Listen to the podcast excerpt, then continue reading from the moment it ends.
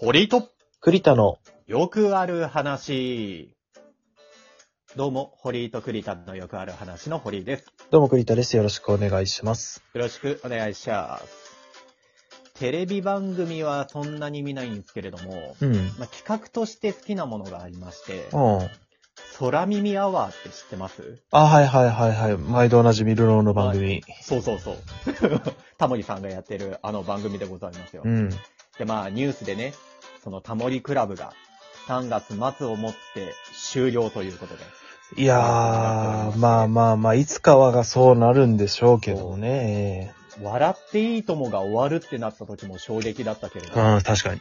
そう、タモリクラブ40年続いている番組が終わるっていうね、まあちょっと時の流れを感じすて。ごい。ね。生まれる前からやってんだもんね。そう、生まれる前から。だってもう、 なん、なんだっけ、本当は悪いんだけれども、まあ違法で YouTube とかに過去のね、タモリクラブとか上がってたりしますけれども、うん。なんか、画面比がまずそもそも違う時代からやっている。うん。 3対4の時代からやっている。もうね、長寿番組だったわけですが、まあ、ちょっとまあ、タモリさんのね、まあ、高齢化、高齢化というか、まあ、ご高齢なのでね、そこはしょうがないところタモリっでてもういくつなってんだろうね。もう70後半でしょ ?80 近い。あ、そうなんだ。じゃあ、もうほんといつ死んでもおかしくないっていうかさ。そう言っちゃなんだけれども、ねえもう割と、もうまた不法という形で、うん。タモリさんの名前を、えー知るっていうことになっちゃうかもしれない。うん。非常に悲しいけどね。うん、そう芸、芸能人も有名人の方も結構最近亡くなることも増えてきてるから、いや、ほんとそうね。うんすごく悲しいところはあるんですけれども。まあでもね、あの、悲しい話は置いておいて、まあ、企画が面白いっていう話ですよ。うん。で、まあ、空耳アワー好きで見てたんですけど、うんそら、それだけね、タモリクラブのそれ以外の番、 あの、企画は、実はあんまりよく知らないんだけれども、空耳アワーだけは、すごく、えー好きで見ておりまして、うん。なんか、好きなのとかあったりするいや、なんか、その時は、 めちゃくちゃ笑ったりするんだけど、もう次の日になったら何も覚えてないんで。まあ、記憶には残んないんだよ ね。そうなんだよね。まあ、そういうコンセプトの番組っていうのもあるけれども、くすっと笑える、なんかシュールな、それこそタモリさんが醸し出すような雰囲気のお笑いの番組だから、ううんん。なかなか覚えてるほどのやつは難しいとは思うんだけど。そうね。もう行ってないだろ、さすがにっていうの結構あるし。そうそうそうそう。無理くりじゃないっていうのがあったり、あとやっぱりさすが深夜にやってる番組あって、結構下ネタなんだよね。うん。大体がね。うんっていうところがあって、なかなかね、えー印象には残ってたり、残りにくかったりはするんだけれども、えー印象に残ってる中で言うと、堀井はね、あの、マイケル・ジャクソンのうん。スムース・クリミナルっていう、えー曲のかい、えー空耳で、まあ本当に曲が始まる最初のところの空耳で、パン、チャ、宿直っていうのがありまして。パンチャ宿直うん。何パンチャって。えっ、と、マイケルがシャウトをするのよ。あはうっんみたはいいな。はい。うん。はっみたいな、うんうんあの、マイケル結構歌の中でそういうのを入れてくるんですけれどうも、ん。それが、えっ、と、食事のパン。 で、えーお茶のお茶。で、えー宿直。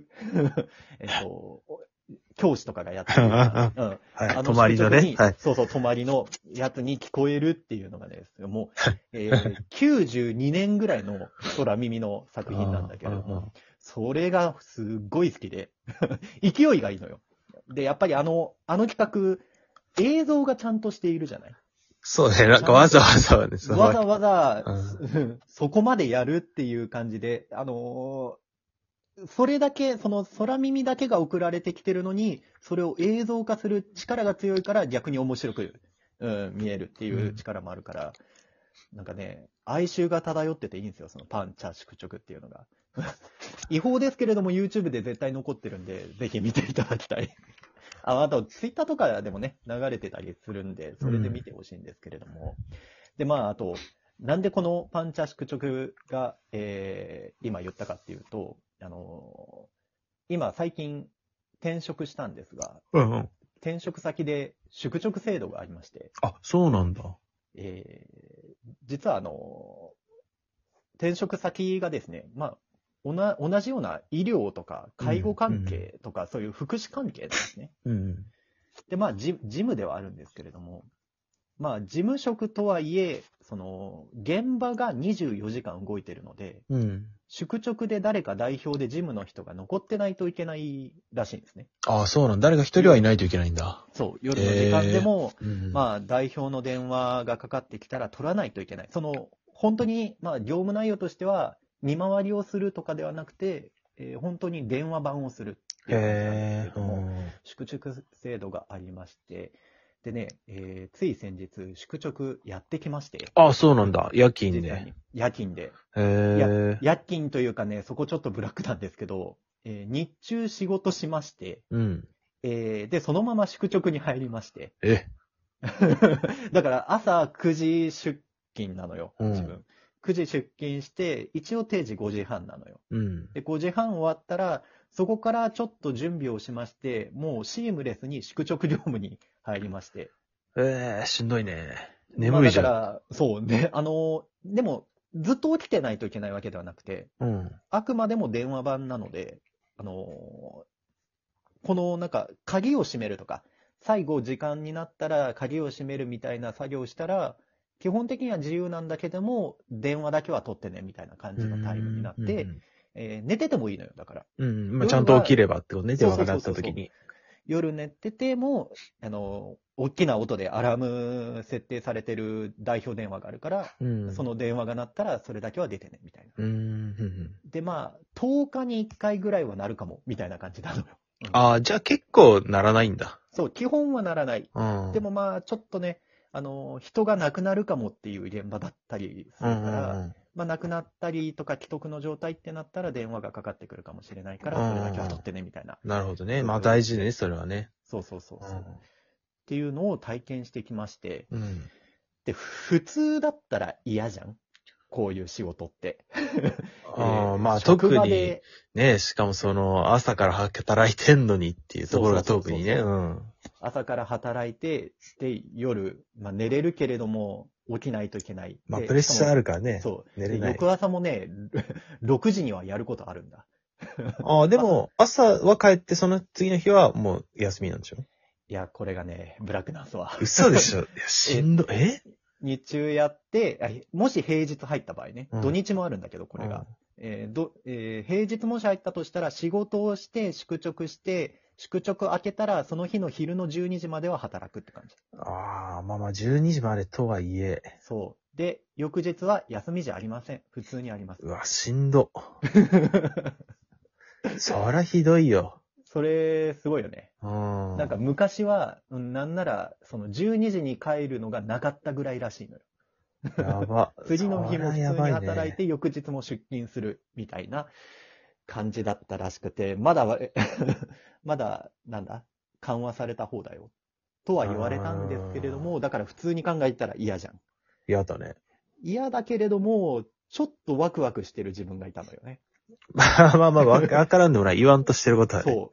得難い経験じゃん宿直なんていう、しかも、まあ、本当にビビたるもんだけれども、お金をもらいながら、そう。ね。職場で寝泊まりするっていう。うんまあ、学校に泊まるみたいなね。 そうそうそうそうそう、うん本当にそう。ああ、もう、まさにその言葉。うんもう学校に泊まるような感覚で仕事ができたんですけれども。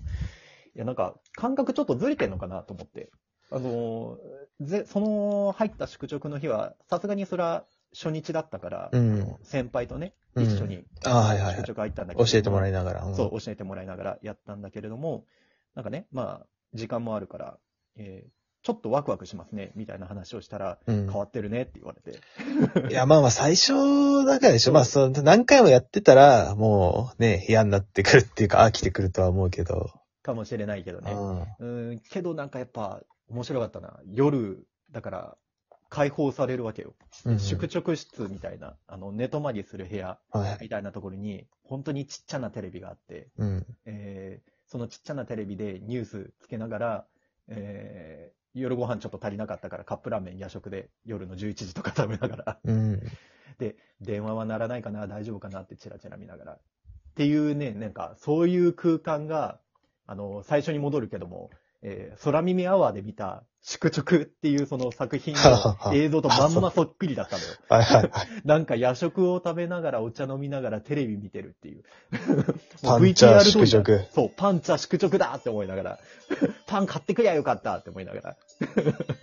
そう、好きだった作品と同じようなことを、あの、イメージ通りのことを自分がしてるかもしれないって思うとちょっと、それも含めてちょっと楽しかったんだよね。うん。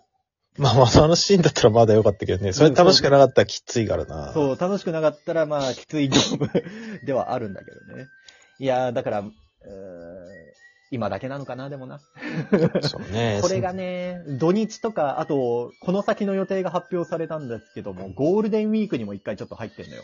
そ、あいやあ、だそかうなんらだ。休日出勤しないといけなくて。結構。な頻度であんのいや、えー、まあでも、うん、月に2回は必ずある。ああ、そう、2週に1回ぐらいか。うん。うっんてい、うまあま感あ、じだしかんどいらね。、ちょっとまあしんどいなとは思いつつも、最初の楽しみ、さ最初だからこそ楽しめるっていう感覚をちょっとどれだけ伸ばせるかなっていうところの、んまあね、。なんか楽しみ見つけていきたいよね。そう、 になっておりますうん。ちょっとまあ、夜食を豪華にするとかしてうみようかな。ん、うん確かに。っていう感じで、えー、まあ仕事の中にも、まあきついけれども、ちょっと楽しみを見つけられる。うう。んん。